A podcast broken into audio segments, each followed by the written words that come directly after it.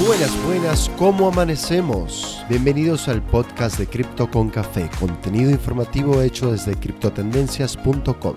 Soy Alberto Blockchain y aquí te traigo las 10 noticias sobre el mundo cripto y la industria blockchain que necesitas para comenzar el día.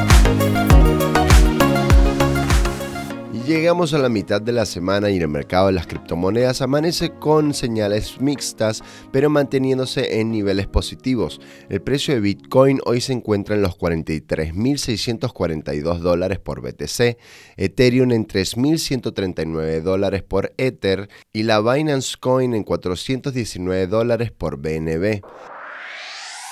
Entre los movimientos alcistas más notables de la jornada tenemos al Leo Token, el token del exchange Bitfinex, que hoy presenta un crecimiento del 49.2% en las últimas 24 horas. Y el índice que mide el sentimiento de codicia y miedo en el mercado de las criptomonedas hoy sube a la posición 54, marcándolo como neutral, nivel que habíamos perdido en noviembre del 2021. Comenzamos con las noticias del día donde Wells Fargo afirma que aún hay tiempo para invertir en criptomonedas. Uno de los mayores bancos de Estados Unidos, el Wells Fargo, compartió su criterio en un informe emitido el lunes 7 de febrero, en el cual aún hay tiempo para invertir en criptomonedas tales como Bitcoin, la cual se encuentra en una fase de adopción temprana pero que pronto podría salir de la misma. Adicionalmente, ven que la adopción de cripto va mucho más rápido que la Internet. La institución financiera señala que el origen externo de las criptomonedas es una de las razones por las cuales ha dificultado la captación de flujos de inversión, siendo a su vez un mercado relativamente joven. Incluso Wells Fargo ve una proyección acelerada para la tasa de adopción de Bitcoin en comparación con la de Internet, ya que cada nuevo avance tecnológico se avanza en la infraestructura digital previa a ella, tal como ocurrió con la adopción de los smartphones.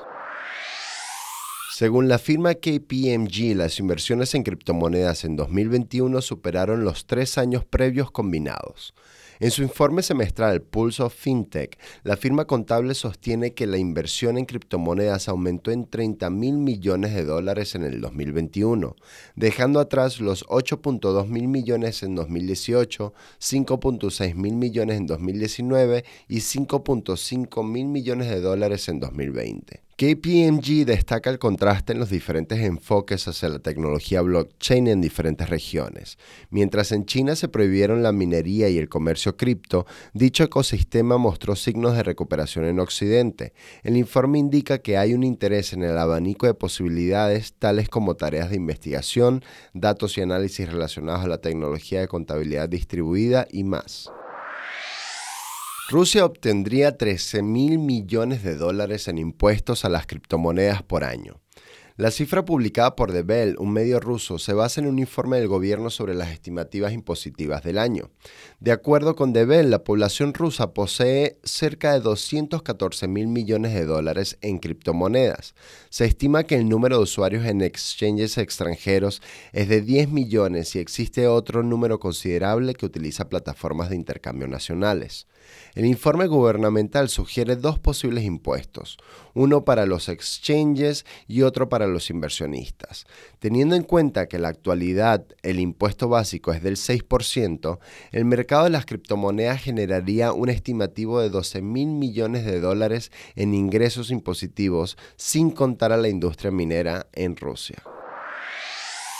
Jack Dorsey respalda ronda de financiamiento de la fintech colombiana Movi.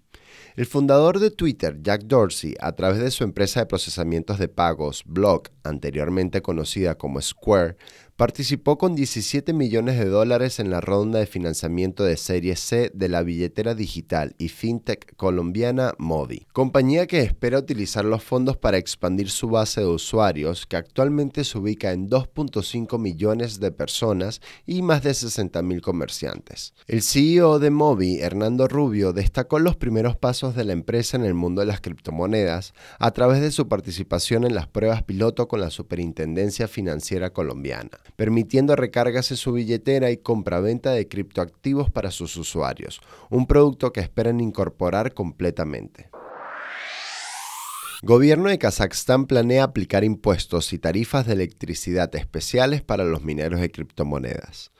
Luego de la prohibición de la minería cripto en China, Kazajstán se plantó como uno de los destinos principales para los mineros de Bitcoin, lo que llevó al país a convertirse en el segundo mayor productor de hash rate de BTC en el mundo tras Estados Unidos. Ahora, el gobierno kazajo está buscando introducir un proyecto de ley para establecer impuestos a la minería de las criptomonedas, incluyendo un impuesto para cada tarjeta gráfica y cada pieza de hardware minero, así como también una tasa especial de electricidad de 0.01 centavos de dólar por kilovatio por hora, que representaría un incremento del 335%. Argentina y México son los países líderes en adopción de criptomonedas en Latinoamérica.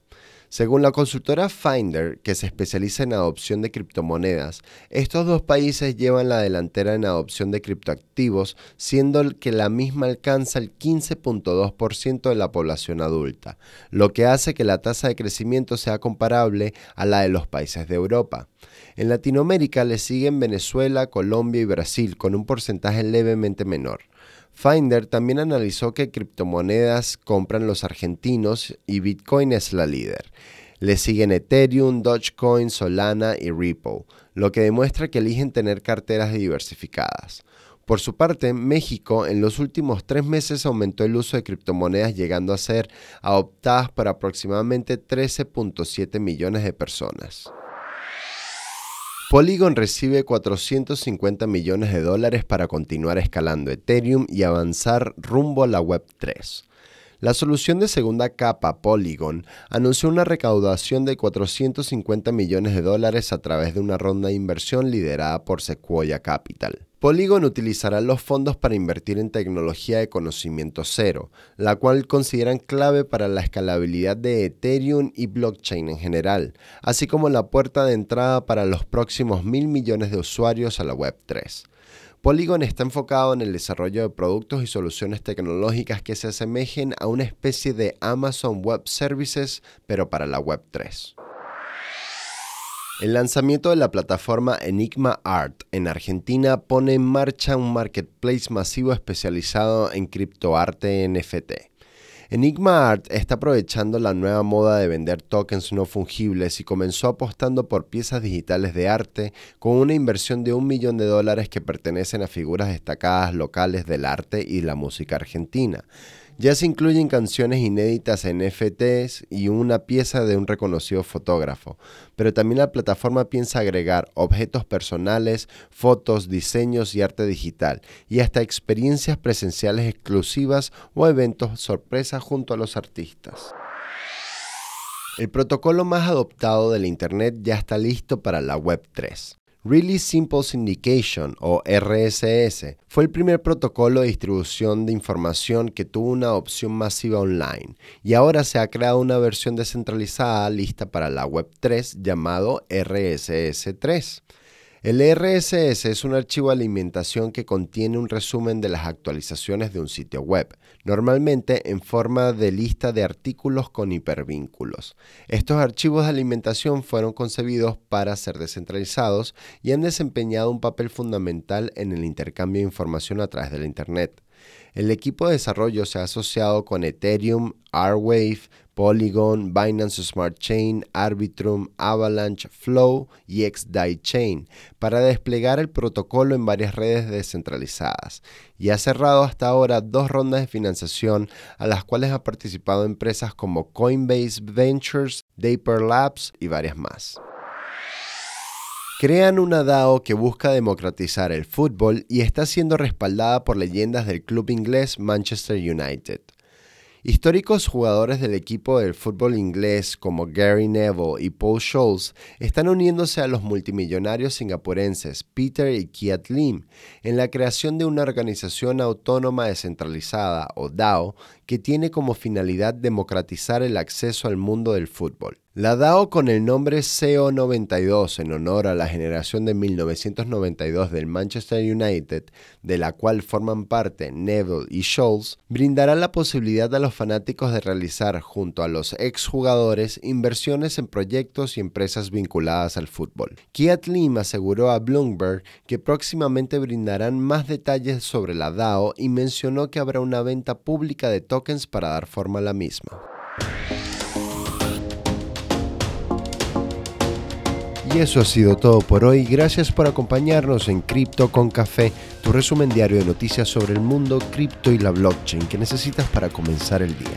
Recuerda visitar nuestra web criptotendencias.com. Síguenos, comparte, síguenos en las redes sociales. Quienes habla Alberto Blockchain. Hasta la próxima.